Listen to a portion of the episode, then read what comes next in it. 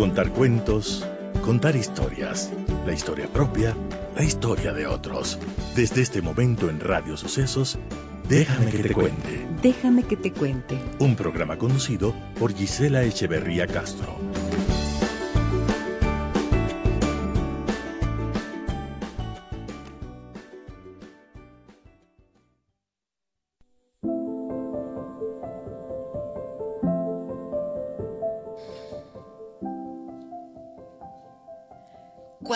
Nos obsesionamos con algo, menos llega. Es uno de los grandes misterios de la vida. Querer, desear, soñar, sin obsesionarse por conseguirlo. La obsesión ahuyenta el flujo natural de las cosas, porque está llena de ansiedad, y esta es producto del miedo, el opuesto del amor. Del amor surge la confianza. Ante lo incierto, confiar en que el universo hará su trabajo, soltar todas las expectativas porque la vida acostumbra poner las cosas en orden y lo que ocurra será siempre lo mejor. Lo que uno quiere no siempre es lo que conviene. Ante lo injusto y los errores cometidos, permanecer atentos ante la enseñanza que esa situación o persona trajo a nuestra vida. Sin culparse, sin resentimiento, sin caprichos, sin venganza. No es nuestra responsabilidad enseñarle nada a esa persona. La vida lo hará. Nuestra tarea es aprender para nosotros mismos. Soltar sabiendo que hay algo superior que nos sostiene siempre. Abandonarse con la profunda confianza de que la divinidad hará lo correcto es el camino correcto. Cuando sueltas lo que quieres, recibes más de lo que hubieras imaginado. Déjame que te cuente. Déjame que te cuente.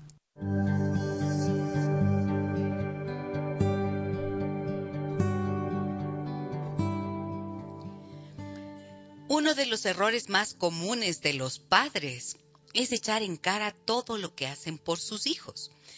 Hay expresiones que pueden variar, por ejemplo, entre con todo lo que hemos hecho por ti, así nos pagas.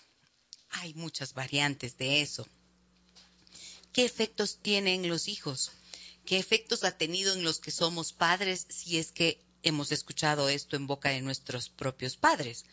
De esto vamos a hablar en esta mañana, amigas y amigos, con el doctor David Monard, psicólogo clínico, terapeuta familiar sistémico, es especialista en psicopatología.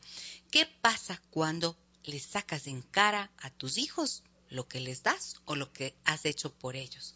Muy buenos días, doctor David Monar, ¿cómo estás? Bienvenido al programa, qué gusto verte de nuevo por aquí. Dice nuevamente, qué gusto compartir contigo en un espacio, como siempre, de difusión de la psicología, de la psicoterapia y del desarrollo del ser humano. Creo que has elegido un tema que es uno de los más importantes, porque el peso que tiene en, las dinámicas, en las dinámicas de la familia eh, generan un sinnúmero de, dificultades en, aspectos emocionales y, de las propias dinámicas de las familias, en función incluso de los resentimientos que se pueden generar a, largo plazo. Ya que estamos hablando de que mm, primero tendríamos que definir, ¿no es cierto?, qué es esto, qué es lo que dan, qué es lo que dan los padres que luego sacan en cara. Sí, ajá. Porque nosotros decimos dentro de la de dentro de las recomendaciones que podríamos pensar como para que tengamos buenas relaciones con los hijos, siempre hablamos de incondicionalidad, ¿no es cierto? Y de que tenemos que amar a los hijos tal como son y tal como vienen al mundo y enseñarles a través de el amor que les entregamos lo valiosos que son en nuestras vidas y de allí se formará su propio concepto de sí mismo y entonces abordará la vida, afrontará la vida con mayor confianza.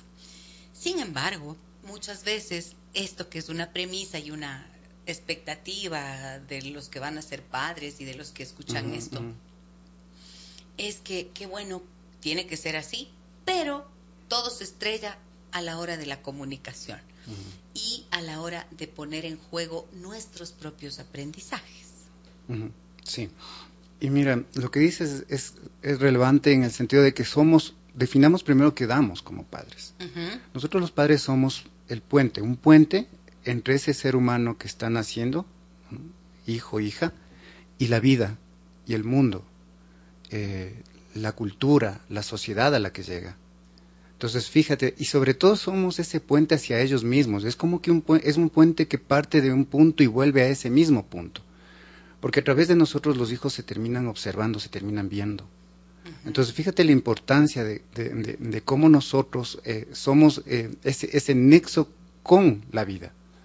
Entonces, en un momento dado, cuando nosotros cometemos errores como estos de echar en cara lo que hacemos por ellos, estamos generando un daño, un daño que a veces no lo podemos medir o que pensamos, ¿no es cierto?, que, no se está generando.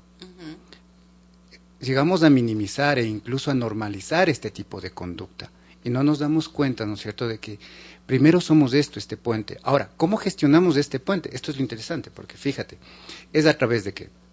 A través de cuidado, a través de protección, a través de nutrición emocional, un concepto que tú sabes que en la terapia sistémica es muy importante. ¿no? A, través de, los vínculos que vamos generando. Es decir, la vinculación que vamos generando con estos hijos se va a convertir en un vínculo seguro o inseguro. Entonces, este tipo de mensajes, ¿qué tipo de, qué tipo de, relación empieza a construir con, los hijos? Tú decías algo que es importante, son padres que probablemente también fueron tratados de esa manera. Entonces, es un modelo. Se convierte en un momento dado en un modelo familiar pero con unas altísimas consecuencias para los hijos que sufren de estas dinámicas.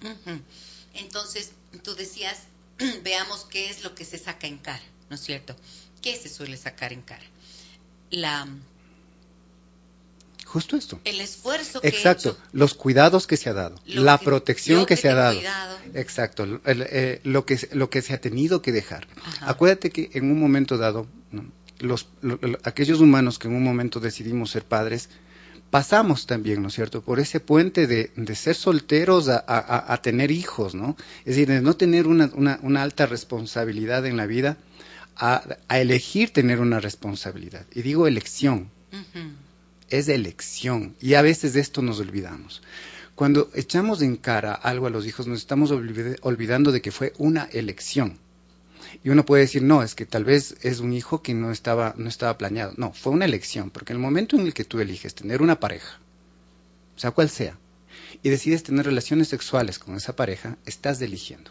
Y si elegiste tener esas relaciones sexuales sin protección y no querías quedar embarazada o embarazados, entonces también fue una elección. Fue una elección. En siempre fue una elección. Siempre es una elección. Siempre es una elección. Entonces, en un punto ya te pones a ver de que estamos trasladando sin darnos cuenta ¿no? esa elección a los hijos. Entonces, estamos cobrando algo por lo que nosotros elegimos. Sí. Y eso no es justo, porque en realidad es, em, como siempre se dice, los hijos no piden venir al mundo. Los hijos, ninguno de nosotros pidió venir al mundo, literalmente fueron los padres y fuimos nosotros al convertirnos en padres los que elegimos. Clarísima esa precisión, David. Ahora, em, las expresiones, yo decía esta, ¿no es cierto? Pero hay muchas variantes. Con todo lo que hemos hecho por ti y así nos pagas. Mira que ahí está una, ahí es perfecta la frase. Así nos pagas. Cuando doy algo, es como que estoy a la espera de que exista una retribución. Exacto. Y Em, esto choca con la supuesta generosidad e incondicionalidad de los padres. Hay algo que hay algo que no se puede separar en las relaciones en las relaciones vinculares que son significativas y es el hecho de que lo que damos está prácticamente rebosado de emociones y de sentimientos. No se puede separar.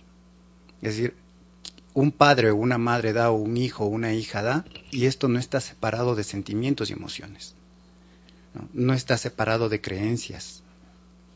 Es decir, queramos o no, es un solo paquete.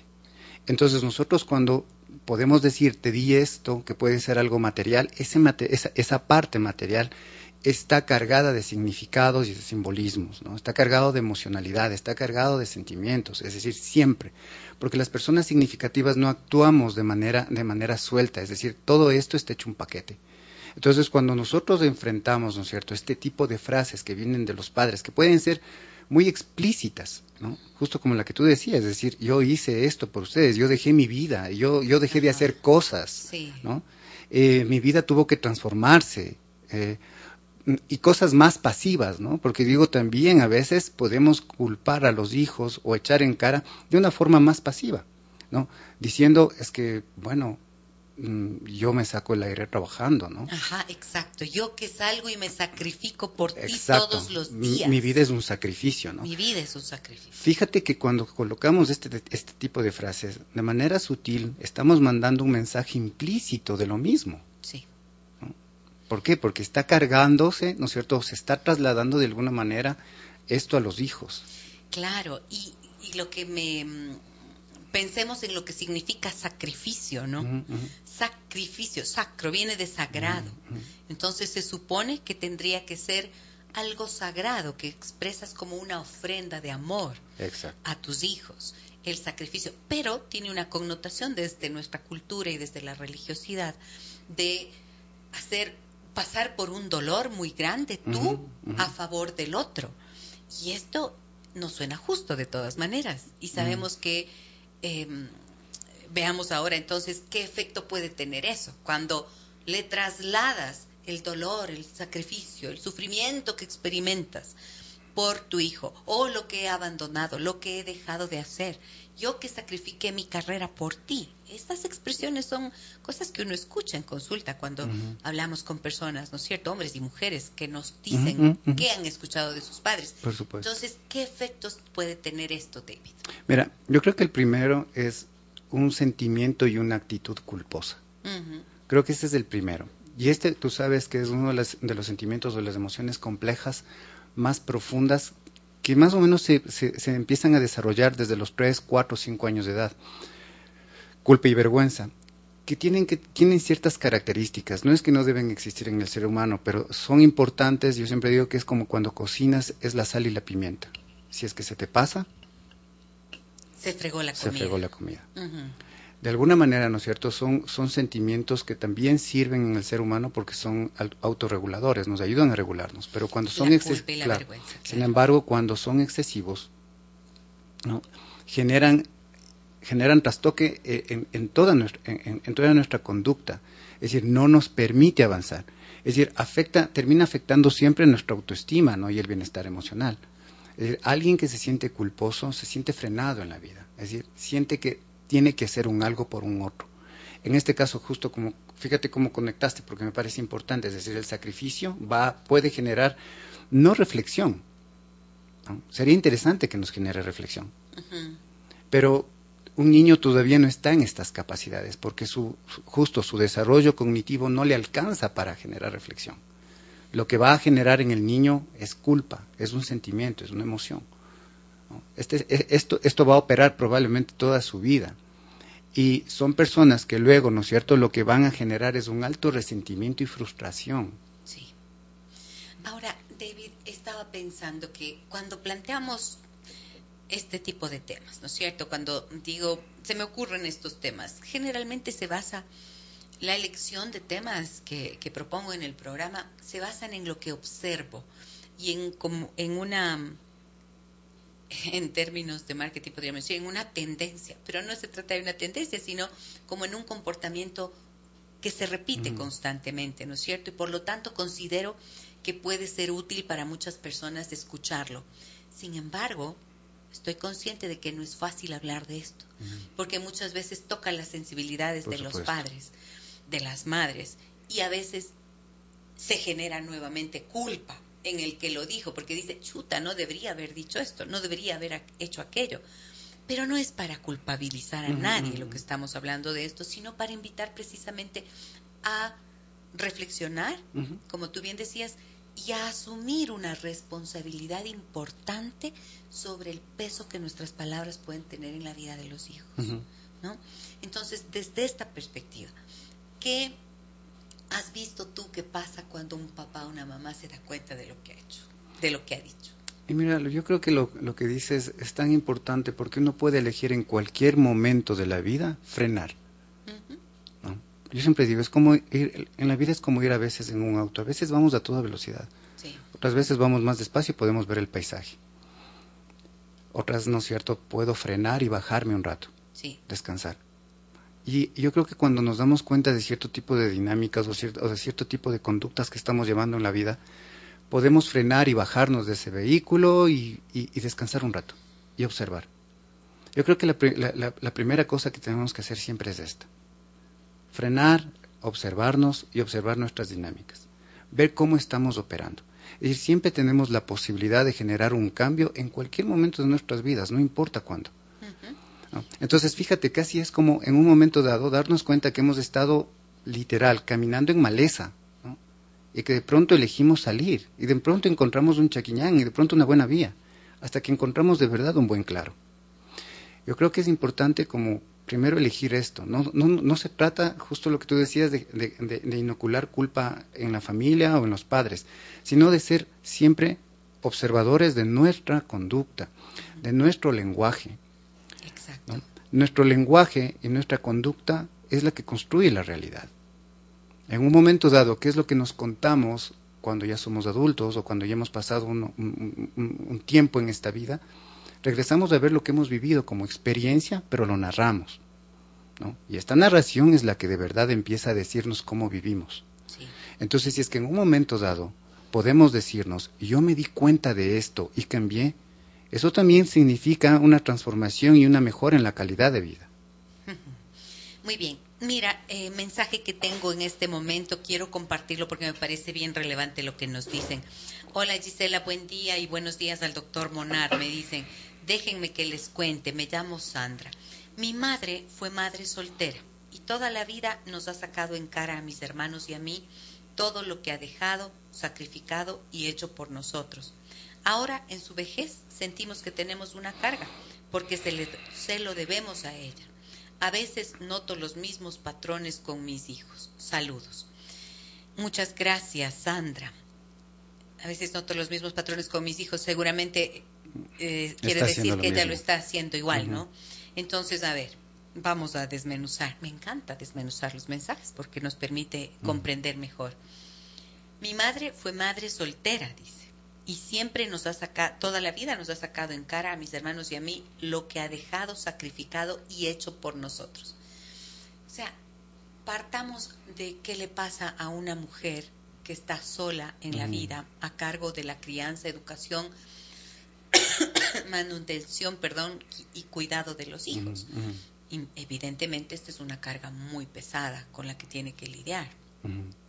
Entonces, a mí me gusta pensar qué hay debajo, ¿no es cierto?, de la expresión. Porque si es verdad que las frases se sueltan de forma automática, hay algo debajo de esa expresión y en el mundo interno de la persona que le mueve a hablar, aunque sea de manera incorrecta, pero algo está diciendo y es como una queja. Es como decir, eh, eh, esto que hice quiero que sea valorado. Así lo veo yo, David. ¿Qué piensas de esto que digo? Sí, mira, creo que en esa primera parte justo lo, que está colocando es contexto y es importante para poder entender las dinámicas de la familia, ¿no? Yo siempre te digo, siempre hay que trabajar en el uno por uno, es decir, en el individuo, en la pareja, en la relación eh, padres con los hijos y, y, con la familia de origen, es decir, y cada una de estas representa, cada familia, cada individuo tiene sus propias características en un contexto, ¿no es cierto?, en el que se, se, observa que hubo una madre que estuvo sola afrontando una familia, es lógico, ¿me entiendes?, que exista una sobrecarga. Claro. ¿No? Hay una sobrecarga. Claro, claro. Y, y tal vez, ¿no es cierto?, en función de, de esa sobrecarga, el único espacio probablemente en donde podía colocar de alguna manera esa carga era su propia familia.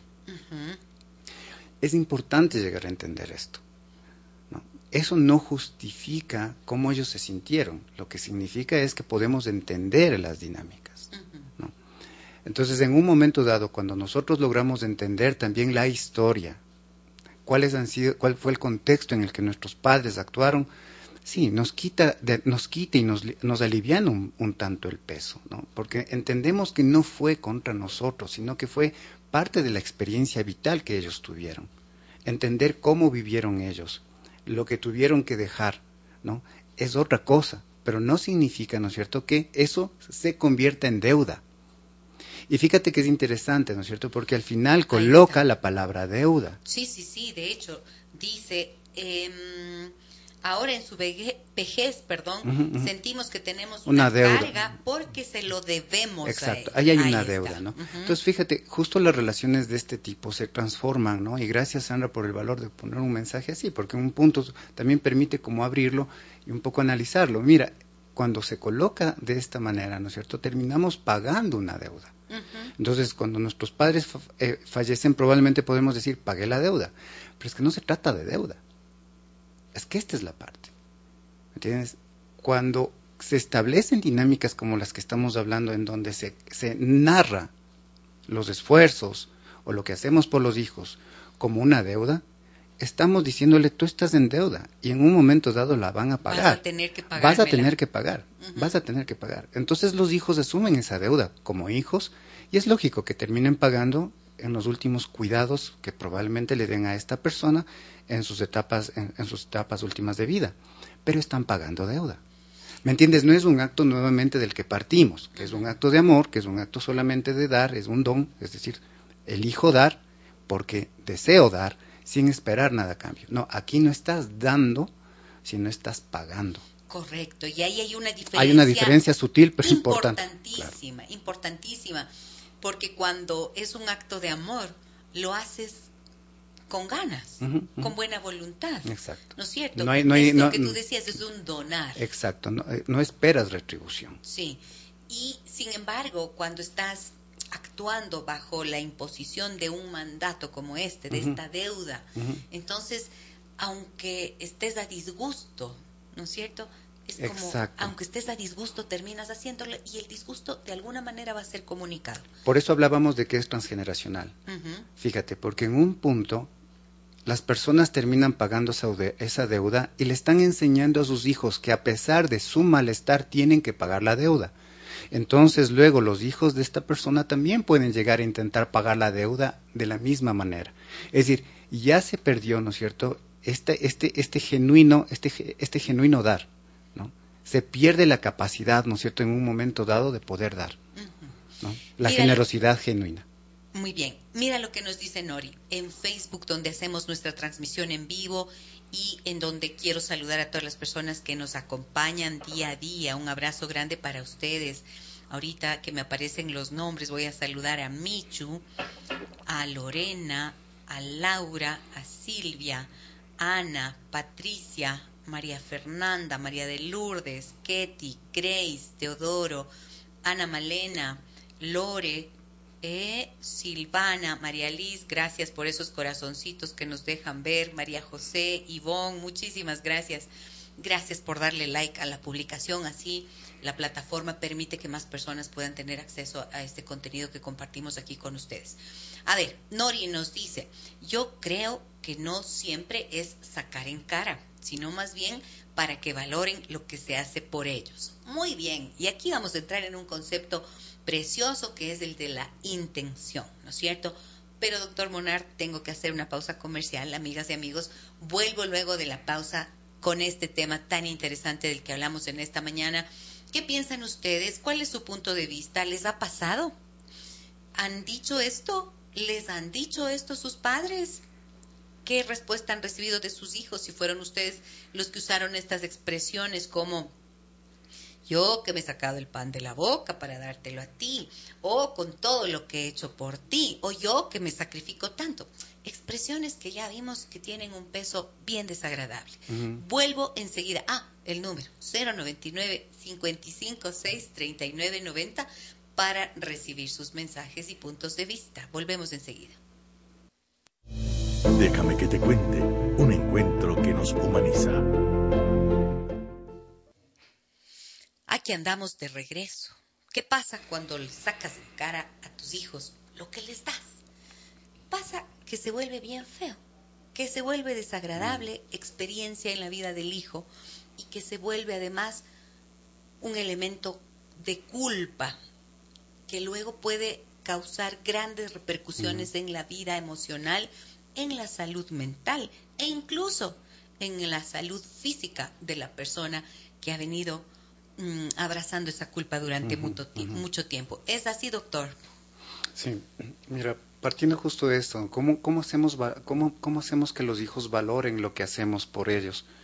no es haciéndoles una lista de lo que hacemos por ellos, ¿no? sino es al revés, valoramos cuando les enseñamos a adquirir aquello que deben ir adquiriendo con su propio esfuerzo. Sí. Es decir, nosotros no podemos decirles a, a, los hijos, es que yo te ayudo a estudiar, sino le ayudo a valorar lo que representa el estudio a través de ese esfuerzo. Le ayudamos a que entienda el trabajo que hacemos cuando le enseñamos a trabajar desde pequeño haciendo sus propias actividades, haciéndose responsable de sus cosas.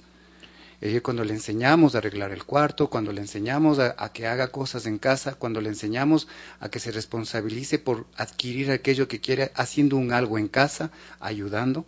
Es decir, le enseñamos que cuando tenemos que hacer algo por alguien debemos darlo, debemos dar tiempo, debemos dar espacio, debemos dar cariño, es decir, le enseñamos a valorar desde el hacer. Sí. ¿no? no desde hacer una lista de lo que nosotros hacemos por ellos. Claro, o sea, se trata en definitiva de, eliminar el reproche de nuestro lenguaje. De eso se trata, ¿no es cierto? Porque claro, lo que Nori decía es verdad. No se trata de sacar en cara, sino más bien de que valoren lo que se hace por ellos. Pero la pregunta es, ¿será que es correcto y será que se está logrando ese resultado esperado? Exacto, el, fondo creo que es importante y siempre tiene que hacerse esto, ¿no es cierto? Porque hay que enseñar a los hijos esto. La diferencia es cómo lo estamos haciendo. Y algo que tú dijiste y es importante, porque es cuál es la intención. La intención. La intención. Porque mira, si es que el sacar en cara, el hacer notar esto a los hijos, es por generar una dependencia con ellos, es decir, que los hijos dependan emocionalmente. Fíjate, si yo siento que mi hijo o mi hija crece y se va a alejar de mí, entonces si es que yo echo en cara para más bien sostenerle, estoy manipulando Estoy manipulando la cercanía, estoy manipulando el vínculo. Pero el costo que tiene esto, ¿no es cierto?, es que se genera una dinámica de poder bastante desigual, donde el hijo casi no tiene voz o la hija no tiene voz, porque se establece una, dinámica de alto poder de aquel que te dice que hace por ti y que tú no devuelves y no haces nada por esa persona. Y esto, como molesta tanto, y generalmente esto se vive en silencio porque los hijos no lo, no, no lo pueden a veces poner, porque a veces ni siquiera se dan cuenta, durante la niñez y la adolescencia ni siquiera se dan cuenta de esto, solo lo viven minimizándolo o incluso normalizándolo. Entonces, ¿cuál es el problema? Que se genera una paradoja en donde esa sensación en la que tú estás intentando que yo sea grato contigo, más bien me genera a mí falta de gratitud. Claro, te enojas, te me, resiento. Me resiento, entonces no alcanzo a ver lo que tú haces o lo, que de verdad probablemente sí estás haciendo por mí. Y esto nos lleva a algo que es importantísimo y que nos, toma, y nos topamos en la vida adulta y nos topamos en, terapia, ¿no? Que son personas que en un momento dado les cuesta recibir, no quieren recibir, no quieren pedir ayuda, ¿no? Y que en un momento dado se dicen a sí mismos, no soy merecedor, entonces no voy a pedir. Entonces se aíslan. Entonces se sienten desvalorizados en el sentido en, el que creen que no merecen algo porque no les dieron con gratitud, con genuina gratitud. Claro, claro, claro. Miren, esto creo que es tan importante que, que quede muy claro en este día. La intención puede ser que los hijos valoren lo que hacemos pero no se obtiene ese resultado y por el contrario, miren lo que acaba de explicar el doctor Monar con tanta claridad. Por el contrario, lo que ocurre es que entonces se te genera una culpa y si sientes la culpa luego van a ser personas resentidas con el que te sacó las cosas en cara y adicionalmente incapaces de recibir o pedir ayuda. Qué difícil puede ser, pues, vivir en aislamiento y sintiéndose no merecedor de lo que te han dado, de lo que has recibido. Muchas veces yo he escuchado a los hijos decir, por eso estoy esperando graduarme para poder conseguir un trabajo y devolverles todo lo que me han dado. Y cuando exploras un poco, tiene que ver con esto que subyace, esta comunicación que es al fin y al cabo inculpadora, ¿no es cierto? Así la llamamos. Mensajes que tengo, me dicen, buen día, doctora Gis, anónimo, por favor. En algunas ocasiones también he pedido a mis hijas que valoren lo que hago. También soy madre soltera y no sé si el pedirles eso sea un error. Bueno, justo lo que estamos diciendo. Pedir que valoren, pero es que, ¿cómo le dices? Por favor, te pido que me valores. ¿Cuál sería la expresión? ¿Qué es lo que tendríamos que hacer?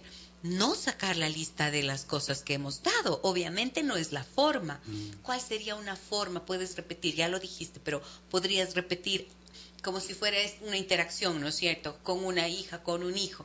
¿Qué le podrías decir cuando quieres que valore algo que supuestamente no está valorando? A ver, primero, y, y- y esto es importante porque creo que mm, hay que hay que poner como como tiempos, mira. A ver, uno no puede pedir que los hijos que los hijos cuando son niños o en las etapas adolescentes valoren las cosas. Primero no no es Perdón, no es repítelo. no, no podemos esperar como padres que los niños o los adolescentes valoren las cosas. No van a hacerlo. No van a hacerlo porque están en una fase eh, de recibir. Ajá. E- El niño, el niño, ¿no es cierto?, está en fases, en fases de desarrollo normal narcisistas. Necesita sentirse el centro. El centro de la familia, el centro del mundo, el centro del afecto, el centro del amor. Entonces está en una fase de recibir, ¿no? Y eso es sano. Eso ayuda a que su personalidad se desarrolle bien. El adolescente no está todavía en una etapa en la que puede, ¿me entiendes? Está, está procesando resentimientos, está procesando su propio desarrollo. Es difícil y complejo que en ese momento sea tan reflexivo como para que genere un, un- un alto nivel de valoración. No quiere decir que no hayan excepciones, por supuesto, pero estamos hablando ahorita de la generalidad. Los momentos de valoración vienen en etapas más adultas. Sí. ¿no? Y muchas veces incluso cuando ya tenemos familia. Es decir, cuando nos damos cuenta que lo que nuestros padres hicieron, de alguna manera, ¿no es cierto?, lo, lo ponemos frente al espejo sobre lo que nosotros estamos viendo que hacemos por nuestra propia familia. Entonces, fíjate que no es algo que debe ser inmediato. Ahora, a veces no sé si es que estamos confundiendo, mira, valoración. Con, no sé, con apoyo o con hacer actividad o con actividades dentro de la casa, es decir, Exacto. yo creo que pues, se podría llegar a confundirnos. No estás arreglando tu cuarto y no estás valorando lo que yo salgo a trabajar. No sé si es que tal vez puede generarse esta confusión y yo lo estoy entendiendo mal. Probablemente ahí estamos hablando de cómo hemos educado o la educación que se tiene que generar para que nuestros hijos, ¿no es cierto?, asuman responsabilidades dentro de casa. Pero eso no tiene que ver con que los hijos tienen que valorar y, y en función del valorar hacer. Claro.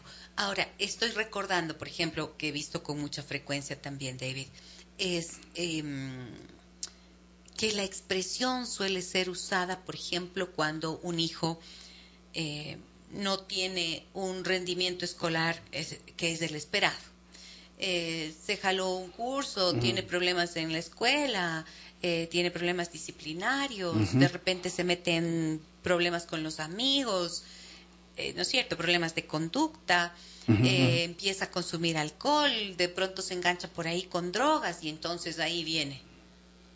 Yo que te he dado todo, yo que he hecho, y así me pagas. Exacto. ¿No es cierto? Entonces es como la forma de decir para tratar de corregir un comportamiento inadecuado, como, como que los padres están ahí como diciendo, chuta, no me Mm. explico, después de todo lo que te he dado, no eres lo que yo habría esperado o no haces lo que esperaba. No eres quien yo esperaba que fueras, no A ver. actúas como hubiera querido que actuaras. A ver, pero esto que acabas de decir me parece incluso hasta peor. Pero así suele ser, es lo que más veo. Porque mira, si es que ocurre algo de este, de este calibre, ¿no? Lo que estamos haciendo es no ayudarle a nuestros hijos a que se pongan límites. Porque lo que le estás diciendo, ¿no es cierto?, con un mensaje de, de- en esas líneas, le estás diciendo, tú tienes una mala conducta, tienes que reconocer lo que yo hago por ti, entonces tienes que hacerlo por mí, No por ti. no por ti. Mm, mm. Entonces, aquí, aquí es importante esto, fíjate, porque ¿qué pasa cuando esta, esta chica o este chico crece? Es decir, va a hacer cosas por los otros a expensas de su propia felicidad, a expensas de sus propios deseos. Y eso es súper arriesgado. Es decir, empezamos a satisfacer a los otros olvidándonos de nosotros mismos. Es decir, nuestros límites se permean de tal manera que no nos permiten estar en una relación siendo auténticos los problemas escolares, yo te entiendo porque también llegan a consulta este tipo de pacientes, Sí. tienen un sinnúmero de variables, no es un factor. ¿no? Y no se puede simplemente anclar una conducta de un adolescente ¿no? a una posición de, ¿sabes qué? Por gratitud a lo que yo estoy haciendo por ti, Exacto, tienes que modificar exacto. toda tu existencia. Es decir, no estamos llegando a entender y el padre o la madre en ese momento no se está dando el tiempo para entrar en la vida de su hija o de su hijo para llegar a entender lo que de verdad está pasando, que puede ser algo mucho más complejo que solamente la falta de gratitud. Correcto. Y sobre todo, creo que es indispensable entender toda esta enumeración que hice de comportamientos que suelen ser reprochados por los padres, precisamente como la expresión de algo que no está funcionando apropiadamente en la familia y que los padres se limitan a juzgar y a condenar de esta manera y a culpar al hijo como el malagradecido o la malagradecida en lugar de tratar de ver de forma responsable cómo han contribuido para generar quizás la ansiedad, la incomodidad, precisamente la falta de responsabilidad inclusive. O sea, ¿qué te faltó hacer para que tu hijo actúe con responsabilidad?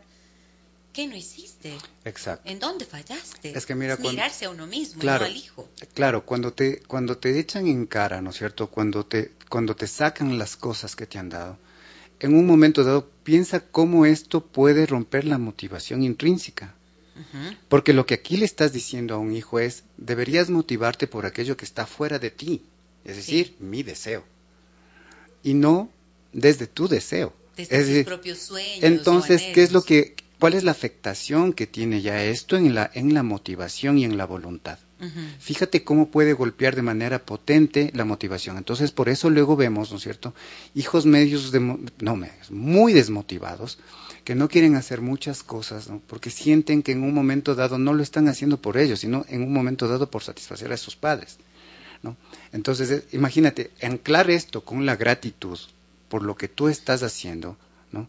Es, ir al colegio o es hacer cierto tipo de conductas simplemente por intentar bajar la deuda que tengo contigo. Sí, sí, y no por la convicción propia ni los sueños que he logrado abrazar o tener, ¿no es cierto? Ahí tal vez, ahí ya está la respuesta, si te das cuenta, es decir, hacia dónde mover, hacia desarrollar, ¿no es cierto?, una mirada potente de, de, esa persona, del hijo, hacia sí mismo, y que se reconozca y que se vea a sí mismo y que, y que conecte con sus propios con su propio deseo. En un punto, ¿no es cierto?, hacerle notar que si es que quiere llegar a eso, pues hay que hacer cosas para llegar a eso. Entonces, fíjate cómo el padre o la madre se convierte más bien en un guía que en un momento dado puede simplemente ayudar a que vaya alcanzando esas metas, esos objetivos y por lo tanto esos logros. ¿no? Es decir, hay que introducirse en la vida de, los hijos. ¿no? no hacerle ver, ¿no es cierto?, nuestra propia vida para que vean nuestras propias carencias y que de alguna manera, incluso desde la pena, surja su motivación. Mm, a propósito de esto que mencionas, creo que también en la misma línea de estas expresiones que no deberían formar parte del lenguaje de los padres, hay una que, que también he escuchado con frecuencia, que es esta de yo a tu edad ya había hecho esto, esto, esto, esto, esto. Yo, cuando tenía que hacer eso, uy, yo hacía rapidito se ponen de ejemplo. Y ahí, terrible, porque entonces esa comparación en la que el hijo pierde, resulta que lo que estás haciendo de alguna manera es humillándolo. Claro. Aunque la intención no sea esa, pero piensa un poco, que es humillante que tu mamá, tu papá se pongan de ejemplo porque te están diciendo, yo era mejor, yo soy mejor que tú. Tú no eres tan bueno como yo, ¿sí o no? Exacto, exacto. Mira, cuando uno quiere generar un cambio de conducta, tenemos que entender que cuando le vemos al otro, tenemos que intentar descubrir en ese otro algo que está haciendo bien y observarlo y maximizarlo. Es decir, no podemos partir de observar algo negativo ¿no? y peor aún ponernos nosotros de ejemplo y cronológicamente hacer una comparación. ¿no? Tú a esta edad versus yo a tu edad. Y si es que yo te hago notar que yo he estado mejor, entonces tú nunca me vas a alcanzar. Y esto es triste porque la visión que a veces tienen ya los hijos peyorativa de sus padres quiere decir, oh Dios, si es que yo estoy peor que mi papá, viéndole que yo no le admiro a mi padre o a mi madre, entonces en dónde, en dónde estoy. esto no le vamos a decir, pero es algo que inmediatamente lo entendemos, ¿no? Y lo entendemos de manera emocional. Entonces con esto nos quedamos, entonces no le estamos ayudando, le estamos haciendo que genere una visión negativa de sí misma. Lo que tenemos que entender es que si es que regresamos a ver a los seres significativos de, nuestro, de, nuestra vida, siempre podemos encontrar cosas positivas. Y debemos partir desde esos señalamientos para luego generar observaciones de cambio. Muy bien. Tengo varios, varios, varios mensajes, doctor David Me dicen, buenos días a todas las personas que hacen este lindo programa. Siempre son útiles estos temas. ¿Pueden explicarnos si es que este tipo de acciones o actitudes se traspasa a las parejas? Saludos, doctor Monar. Siempre es un agrado escucharlo. Soy Gonzalo. Se traspasa a las parejas. O sea, ¿cómo? Te vuelves así como, claro, si es un estilo de comunicación que aprendiste, si es que está interiorizado, mm. integrado, ¿no es cierto?, como parte de tu lenguaje, sacarle en cara las cosas a tu hijo, lo puedes hacer con cualquier persona. Por supuesto, por supuesto. Mira, lo que, lo que nosotros tenemos que entender y siempre pensar es que cuando estamos formando, ¿no es cierto?, a nuestros hijos y a nuestros adolescentes, estamos formando personalidades para que luego operen en la vida adulta.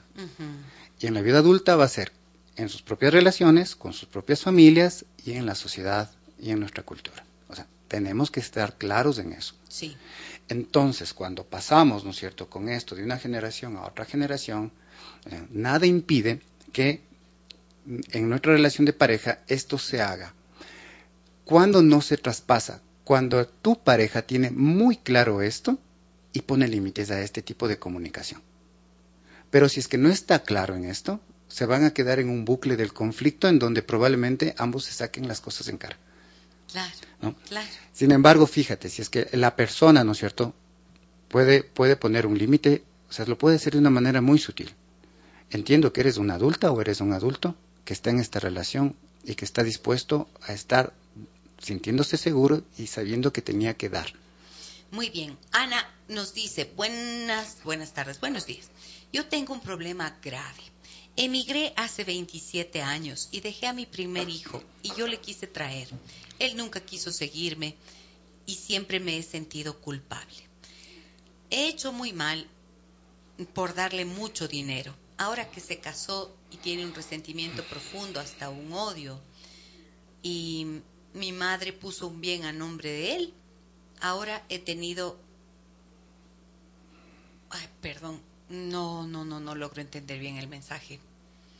A ver, dice, em, bueno, como que nunca ha querido ir a un psicólogo y que la relación es muy mala y ahora tiene 32 años, pero no sabe bien cómo solucionar. Em, sí, pues no, en la vida estos resentimientos no remiten, mm. o sea, pueden pasar los mil años pero las heridas que van quedando mm. En esa interacción de padres e hijos, las heridas que van quedando en el corazón de los hijos, no caducan solamente por el paso del tiempo, hay que hacer algo para sanarlas. Por supuesto. Mm, de lo que escucho, eh, tiene que ver justo con, con, heridas que vienen en la infancia y la adolescencia sobre abandono y que muchas veces cuando ocurren por circunstancias como estas, fíjate, ¿no? tal vez eh, buscar el, el, bienestar de la familia, tener que emigrar, algo muy usual en nuestro país y muy doloroso, ¿no? que para encontrar mejores espacios económicos y poder sostener a, a, las familias, las familias se tienen que separar ¿no? y los padres tienen que emigrar.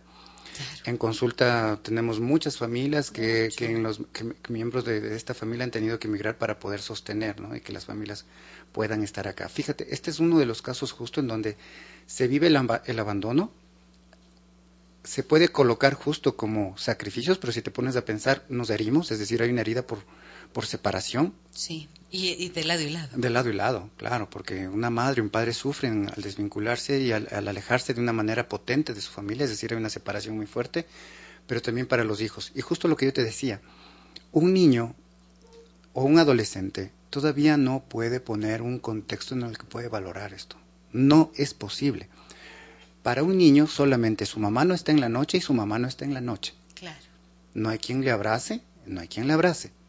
No hay quien le reciba. No hay quien le reciba. No hay a quien contarle. No hay a quien contarle, no hay con quien llorar. La adolescente atraviesa su adolescencia en soledad. Asiste su abuelita, a la que ama mucho, pero está sola. Entonces, fíjate, esto es muy importante, porque muchas veces los padres que logran tener cierto éxito, o por lo menos, ¿no es cierto?, pueden sostener a sus familias, generan un vínculo de compensación. Y este vínculo de compensación tiene que ver con cosas materiales. Claro. Se manda el dinero, se envía, se les da todos los gustos, exacto, la mejor ropa, la tecnología, los dispositivos, todo. Exacto. Pero este es un acto compensatorio a aquella herida que saben que existe y que está. Entonces, ¿cuál es, a ver, ¿cuál es el problema? Y creo que es una de las cosas que más, más difícil se tratan en, en, terapia.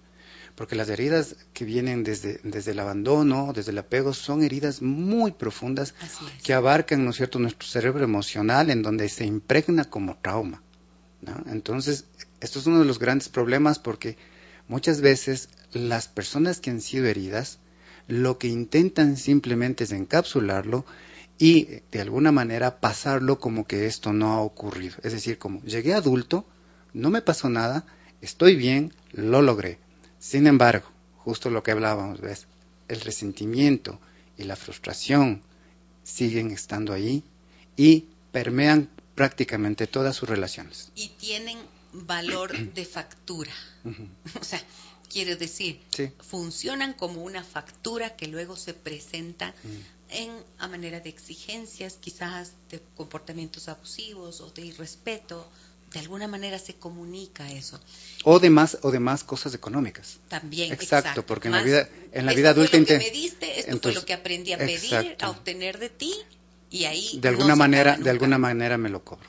Ahora, el punto es que cuando estén en una situación como esta que nos cuenta Ana, de verdad, en serio, es tan grande esto que es necesarísimo ir a terapia. Dices tú que tu hijo no quiere ir, no importa, ve tú, porque en los espacios terapéuticos allí se trabaja, al menos cuando somos terapeutas sistémicos, trabajamos con quienes vienen a terapia, porque entendemos que son las personas que están más conscientes. Y esa conciencia de uno que se mueve hacia la solución hace que en el espacio terapéutico se generen posibilidades de hacer nuevas cosas, de comunicar mejor, de, mejor manera, de mm, dar pasos que hacen que el otro también se mueva en el sentido que orienta hacia la solución. Entonces, por eso no es, nunca es inútil que vaya alguien a terapia. Aunque no vengan los cinco de la mm. familia, va uno. Ese uno mueve todo el sistema. Ténganlo en cuenta, porque uno no puede vivir toda la vida. Bueno, sí puede, puede de alguna manera, pero puedes vivir con un problema toda la vida, sí, sí puedes, pero no, se, no es vida, es mm. sobrevivencia, supervivencia. Y más que nada... Y amargura. Exacto, ¿no? Empiezas como a consumirte en amargura. Uy, Dios mío, voy a la nueva pausa. Regreso enseguida con todos ustedes, amigos y amigas. Estamos haciendo esta transmisión también en vivo en Facebook. Hablamos en esta mañana con el doctor David Monar. ¿De qué? de qué pasa cuando le sacas en cara a tus hijos lo que les das. Déjame que te cuente un encuentro que nos humaniza. Ay, Diosito, ¿qué pasa cuando le sacas en cara a tus hijos lo que les das? Pucha, ya ven todo lo que pasa. No es buena idea. Hablamos de esto con el doctor David Monari. Tengo varios mensajes, David, que quiero compartir contigo. Voy a leer varios para que no se me queden y que podamos sacar conclusiones y dar algunos, algunos lineamientos, ¿ya? Me dice, eh, a ver, aquí.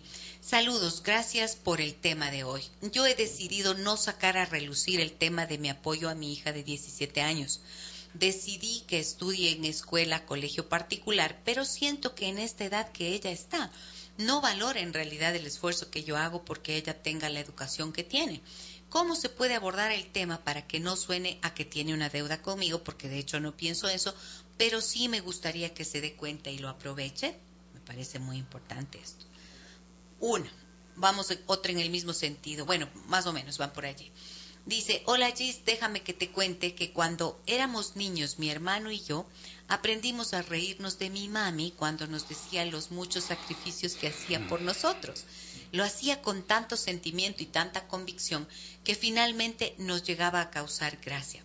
Luego de eso me sentía culpable por hacerla sentir mal.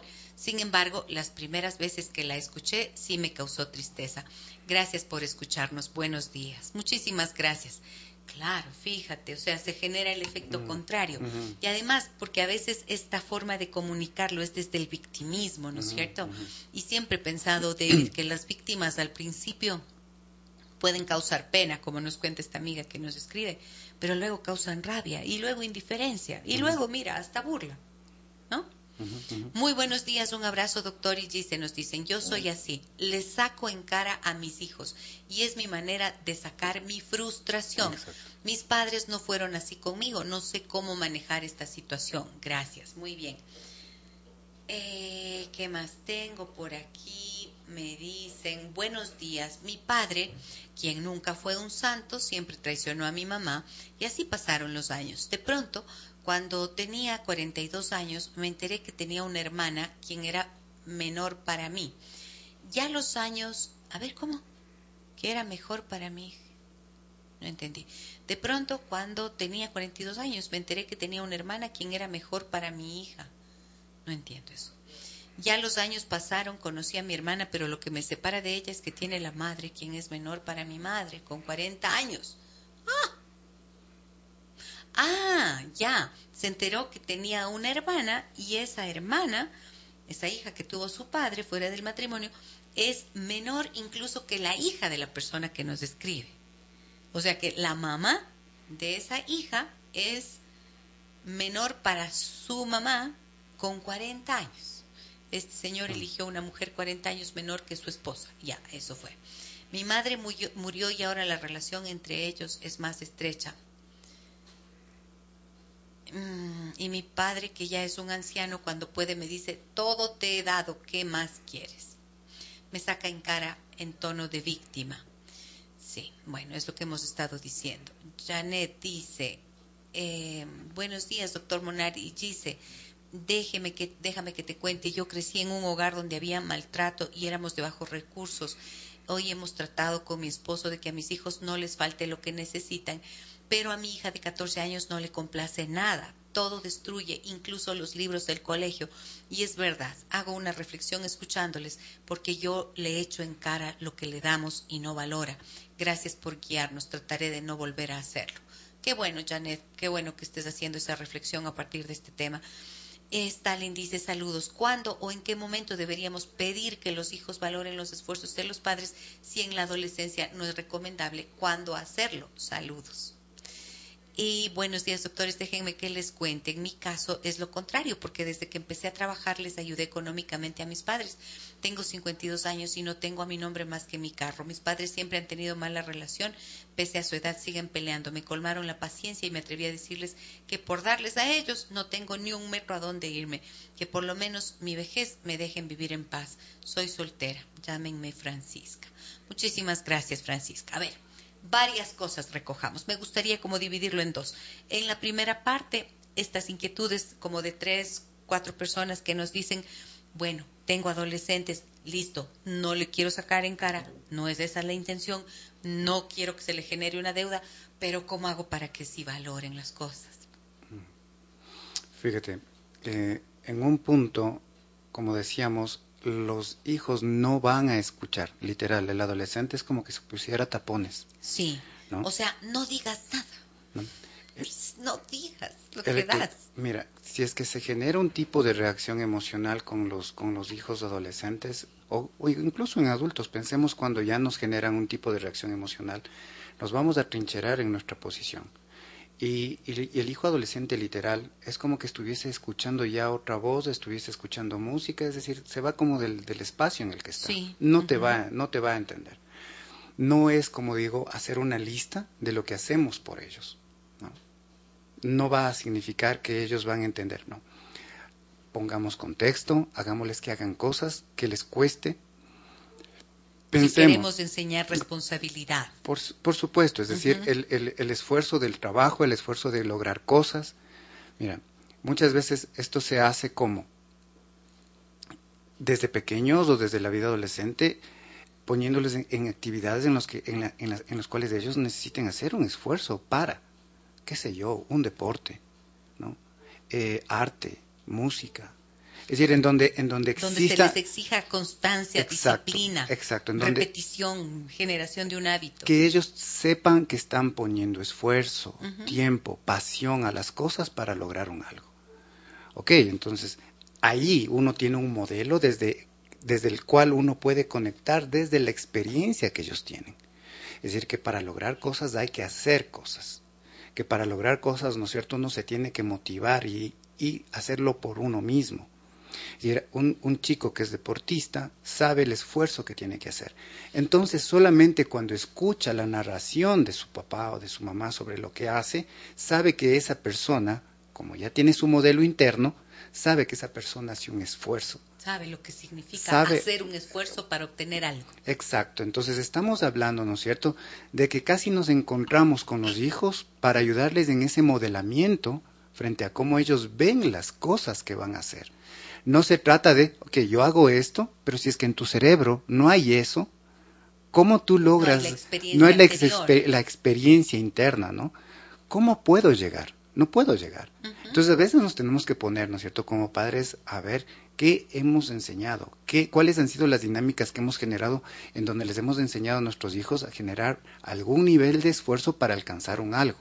Claro, y sabes que cuando dices esto, David, estoy pensando en que en una cultura como la actual, en la que se tiende a dar en demasía a los hijos, sin pedir precisamente el cumplimiento de responsabilidades que les implique un esfuerzo, entonces, ¿a qué hora aprenden? Exacto. Les voy a dar todo lo que yo no he tenido. Bueno, no le des todo, porque cuando, cu- cuando colmas la medida, entonces ese hijo nunca llega a sentir la necesidad de hacer un esfuerzo por sí mismo. Exactamente. Fíjate, si es que yo trabajo, no tengo tiempo para ellos, pero genero muchos recursos y luego les doy todo, y luego no siento que valoran, entonces me convierto en, en- ahí sí yo en víctima de mi propio éxito, es decir, soy exitoso, pero soy víctima ¿por qué? Porque en un punto, ¿no es cierto?, no he generado los vínculos necesarios para poder colocar esto- est- estos elementos que le permitirán a mi hijo o hija valorar su propio esfuerzo primero y luego, ¿no es cierto?, valorar el esfuerzo de los otros. Muy bien. Buen día, Gisela. Interesante tema. En mi familia hemos vivido algo similar. Con los años he llegado a ser consciente de que todo lo que mis padres nos han sacado en cara, en parte ha sido por su frustración y falta de motivación en su vida personal y laboral, y como excusa para poder jubilarse lo más pronto. Como consecuencia, nunca pensó en su vejez y ahora anda endeudado. Nos ha tocado como hijos apoyar. A veces la compasión no es suficiente porque mi frustración, resentimiento y estancamiento me cuesta superarlo. Gracias. Lo único que trato es de cortar ese ciclo y no repetirlo con mi hija. Muy bien. Este mensaje, y gracias por la confianza, este mensaje me lleva a hablar de la frustración que nos mencionaban algo y que dije voy a dividirlo en dos. Primero quería hablar lo, lo de los hijos y luego decir que efectivamente muchas veces el decir, usar expresiones de este tipo, de sacar en cara, es la manera de expresar la frustración. Pero lo que estamos diciendo es que vale la pena seguir haciéndolo cuando se genera tanto malestar a, eh, a cambio. O será el momento de empezar a cambiar la forma de comunicarse y buscar expresiones que sean más significativas para generar el vínculo y la responsabilidad que necesitamos en los hijos. Claro. En, en el momento en el que nos ponemos a pensar cómo nosotros manejamos nuestro propio estrés, ¿no? porque fíjate, generalmente lo que hacemos es colocar esos, esas emociones del est- que se generan en el estrés de, la propia casa, en los quehaceres, en el trabajo. Entonces lo que necesitamos muchas veces, ¿no es cierto?, es reconocimiento o no, o no, o no sentirnos tan sobrecargados. Pero muchas veces no es posible. Entonces, fíjate cómo esta sensación, ¿no es cierto?, en un punto que puede convertirse también en agobio, se termina recolocando en la propia dinámica familiar. ¿Cómo? A través, casi como que pensé- pensamos que nos aliviaría el hecho de que nuestros hijos por lo menos reconocieran cómo estamos. Es decir, mamá, reconozco tu estrés, reconozco, rec- papá, reconozco que estás, eh, eh, eh, estás agobiado, entonces yo voy a hacer esto por ti. Pero fíjate que, lo que de lo que estamos hablando realmente ahí es de que nosotros no, es- no podemos transitar por, por nuestras emociones y que de alguna manera lo que estamos haciendo es colocar esto en nuestros hijos. Es decir, de una sola volcamos nuestro resentimiento, que a veces viene de nuestros propios padres o de las dinámicas con la familia, puede colocarse desde dinámicas que vienen del trabajo o de los propios quehaceres del, del hogar. Entonces, no estamos colocando lo que debemos colocar. Y en ese caso, lo que habría que colocar, ¿qué es? Unas normas y una estructura que permitan asignar responsabilidades, asignar tareas y exigir el cumplimiento, no solamente pensando en que te doy como una orden para que lo hagas, sino haciendo una invitación a entender que las tareas de la casa son em, requieren un espíritu de colaboración en la familia, ¿no es cierto? Porque cuando no tienes la estructura, cuando no has implantado la norma, cuando no has establecido el qué hay que hacer y cómo hay que hacer, entonces luego no te puedes quejar, porque entonces nadie sabe qué hacer. Exacto. Y fíjate, en un punto nosotros empezamos a pedir este tipo de cosas en la vida adolescente. Sin embargo, estas son, este, esto es parte de la educación que debe partir desde los seis años de edad. Es decir, nosotros empezamos a, inculcar, ¿no es cierto?, hábitos potentes en función de la capacidad de desarrollo. Ok, de 0 a 5 o 6 años, probablemente el niño solamente debe concentrarse en jugar. Pero en el momento en el que ya estamos, ¿no es cierto?, a partir de los 6 años, el niño tiene que empezar a aprender a hacer cosas. Y justo este es el inicio de aquello que luego vamos a reclamar, si te das cuenta, en la edad, en la edad adolescente. Pero a veces pensamos que no se debe ir colocando este tipo de actividades en estas etapas ¿no? tempranas, de 6 a 12 años aproximadamente, y entramos como de golpe ¿no? a buscar que se valore lo que hemos hecho por ellos durante esos primeros 12 años de vida, y en los 12 años, 13, 14, 15, 16 años, empezamos como recién intentar colocar, cuando ya está formado un hábito. Y claro, y ahí cuesta muchísimo porque empezar a introducirlo, aunque siempre se puede decir a partir de hoy o de hoy en adelante vamos a hacer tal o cual cosa. Claro, y mire que en un punto, ¿no es cierto? Los padres empiezan a darse cuenta de que ellos pueden también mover esto y manipular de alguna manera. Fíjate lo interesante, ¿no es cierto?, del dar y quitar. A un adolescente tú puedes darle algo, algo caro, es decir, puedes elegir darle un teléfono de última generación, que es muy caro, ¿no? Pero luego le das este teléfono con piola. Entonces quiere decir que luego, ¿no es cierto?, solamente lo jalas. Entonces das algo que es valioso para ese muchacho y luego, o muchacha, y luego lo sacas. Entonces le das y le quitas, le das y le quitas. Entonces fíjate lo que esto representa. Es decir, como tú no te diste el tiempo para formar este, estos hábitos a lo largo de la vida, ahora tienes un gancho, ¿no es cierto?, desde el cual tú puedes jalar esta conducta. Ya se debieron haber dado cuenta que los padres que hacen esto, lo único que generan es resentimiento. Sí. Alan nos dice, doctora, buenos días. Una pregunta, ¿cuál es la mejor forma de sugerir a los hijos sin que ellos lo tomen de mala manera las responsabilidades de la casa? Justo lo habíamos dicho, es decir, no se empieza en la adolescencia. El hijo tiene que aprender, ¿no es cierto?, a poner cosas en sus cajones, a tender la cama, aunque esté mal, pero tiene que aprender de un lado mamá o papá y del otro lado el hijo. Es decir, primero en las primeras etapas acompañamos acompañamos, no es arregla, sino hacemos con ellos. Exacto, hacemos con ellos, por eso es importante el tiempo. No se trata solamente de lo que hablamos, ¿no es cierto?, contigo muchas veces, no es calidad.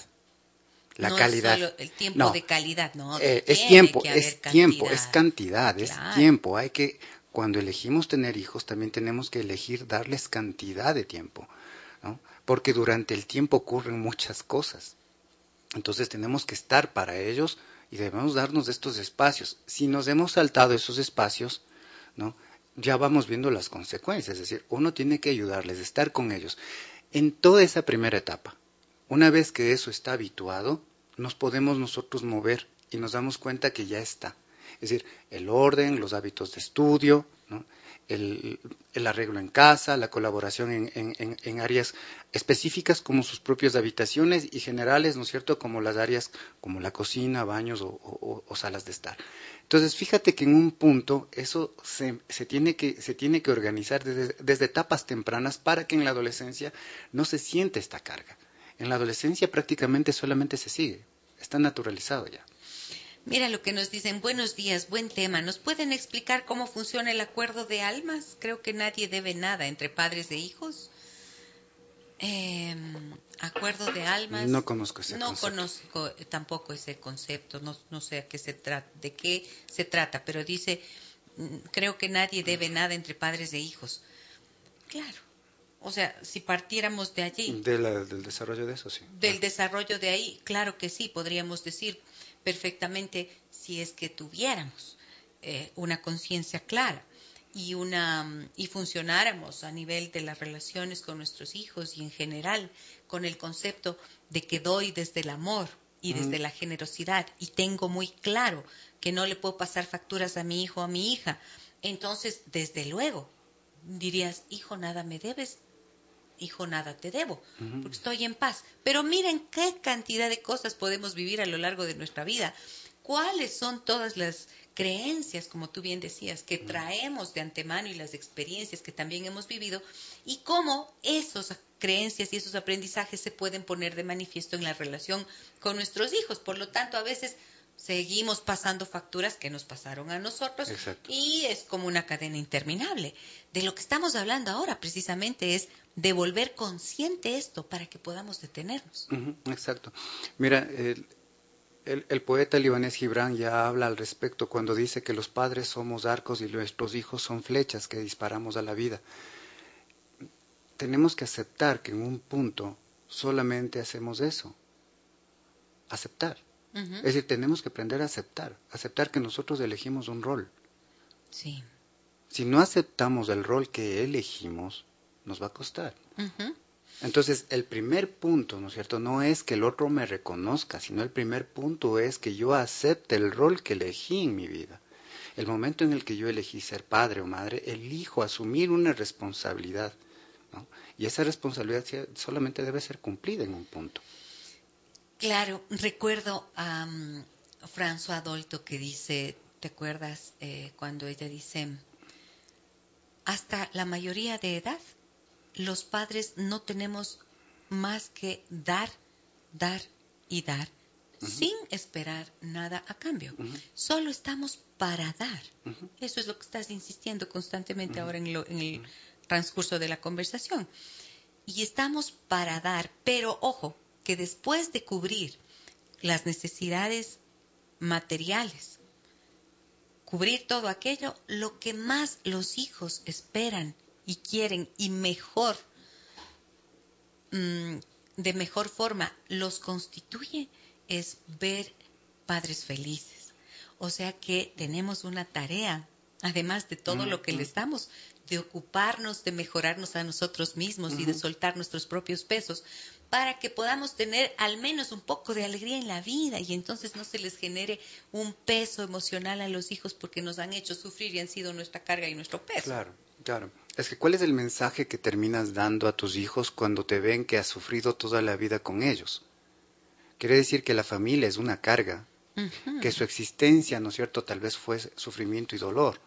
Por eso no. hay tanta gente que actualmente no quieren tener hijos. Claro, porque de alguna manera en un punto, si bien es cierto, hay otras variables como las socioeconómicas, pero de- de- también existen estas, ¿no? Que Sí. son potentes, porque dices, yo no quiero transmitir esto a mis hijos. ¿Por qué? Porque para muchas personas el, el tener hijos, el, el- el hacer familia con hijos es una experiencia muy dolorosa, Ajá. ¿no? Y, no, se emite ese mensaje. Exacto, se emite ese mensaje de que la familia no es un espacio de seguridad. Y esto es importante, porque fíjate, en un momento dado es esto.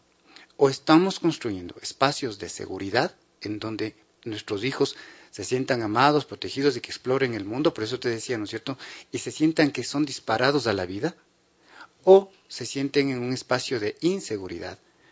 Inseguridades que muchas veces van a anclar sus vidas que van a, a generar dependencias emocionales con esos padres, deudas, resentimientos. ¿no? Es decir, sentir que las familias y que la familia es un sitio inseguro. Entonces es importantísimo, ¿no es cierto?, como recolocar este tipo de visión. No se trata, en un punto, ¿no es cierto?, de generar una visión de irresponsabilidad frente a los hijos, ¿no? No, pero es que hay otras, otras maneras de seguirlos educando. No estamos hablando de que no se debe seguir educando y de que muchas veces, ¿no es cierto?, tiene que generarse un- incluso un amor exigente a los hijos. Por supuesto que sí. De lo que estamos hablando son de las formas inadecuadas de comunicación frente a eso. Correcto, claro. Obvio que tenemos que exigir responsabilidad, cumplimiento, disciplina, orden, los, limpieza. Estamos, los estamos educando. Estamos formándolos, pues. Claro. Esa es nuestra tarea, desde luego. Pero que nuestro lenguaje no nos traicione, que nuestras palabras no hagan la mala tarea de generar pesos innecesarios. Creo que ahí lo estamos dejando perfectamente y, claro. Y de generar justo este, este doble vínculo, ¿no? Mm. Te amo, pero me pesas. Sí. Te, amo, pero me debes. Buen día, Gise. ¿Cómo se puede manejar una situación en la que en una ocasión cansa de tanta indiferencia? A ver, este es un mensaje sumamente largo, pero lo leí en la pausita y decía algo como que esta señora que nos escribe, María, le voy a decir, María eh, está muy ocupada siempre de cuidar de su mamá, le lleva a los médicos, le da los medicamentos, los exámenes, todas las tareas de cuidado de la salud de la madre. Y dice que su madre no reconoce eso y que en algún momento ella le ha dicho, oiga, pero ¿cómo no puede reconocer lo que yo hago? Entonces es como, dice ella, como si yo le hubiera sacado eso en cara a mi mamá, porque con mis hermanos es cariñosa, dulce, totalmente desprendida, también con mis sobrinos, pero conmigo y con mis hijos sufrimos su desdén.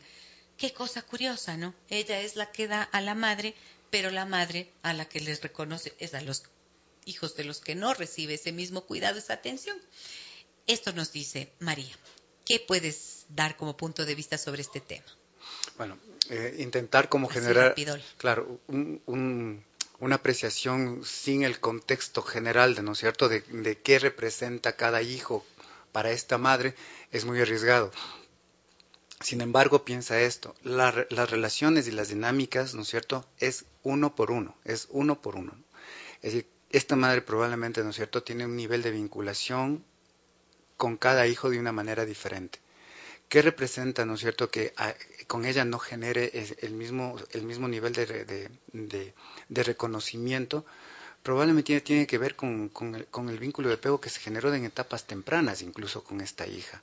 Y muchas veces no nos damos cuenta de que los hijos, en un momento dado, eh, hacemos también cosas por estos padres porque estamos buscando una, una en cierta medida, reconocimiento. Es decir, si es que nuestros padres no nos vieron, empezamos a hacer muchas cosas por ellos porque no nos reconocen e intentamos compensarlo.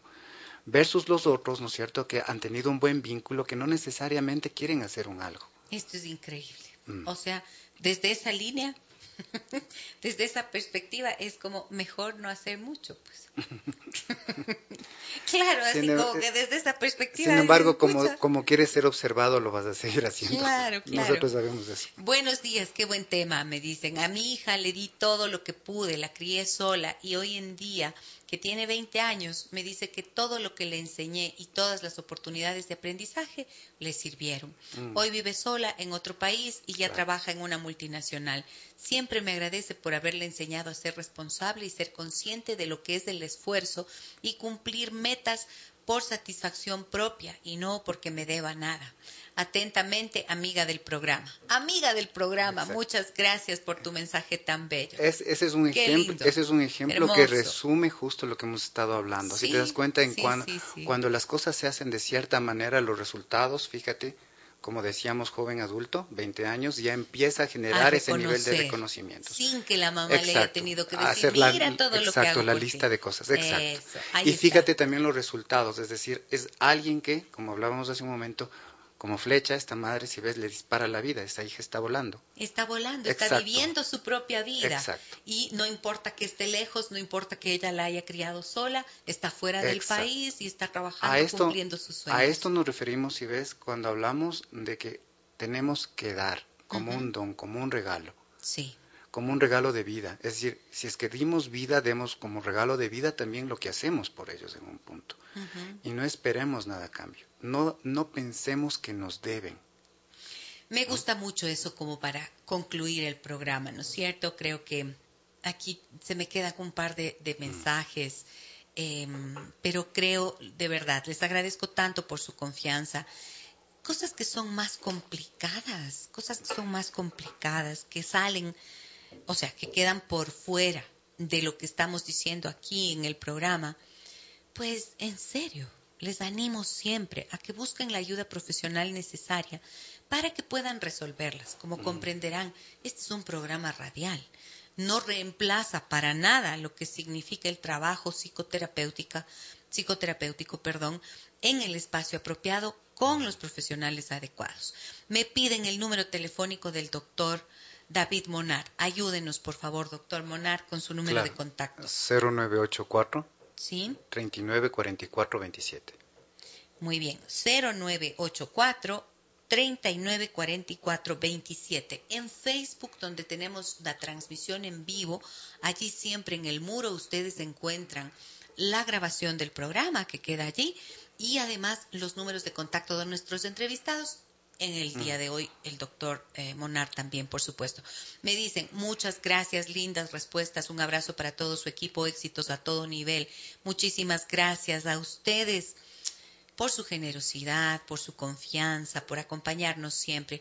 Doctor David Monar, muchas gracias a ti por acompañarnos.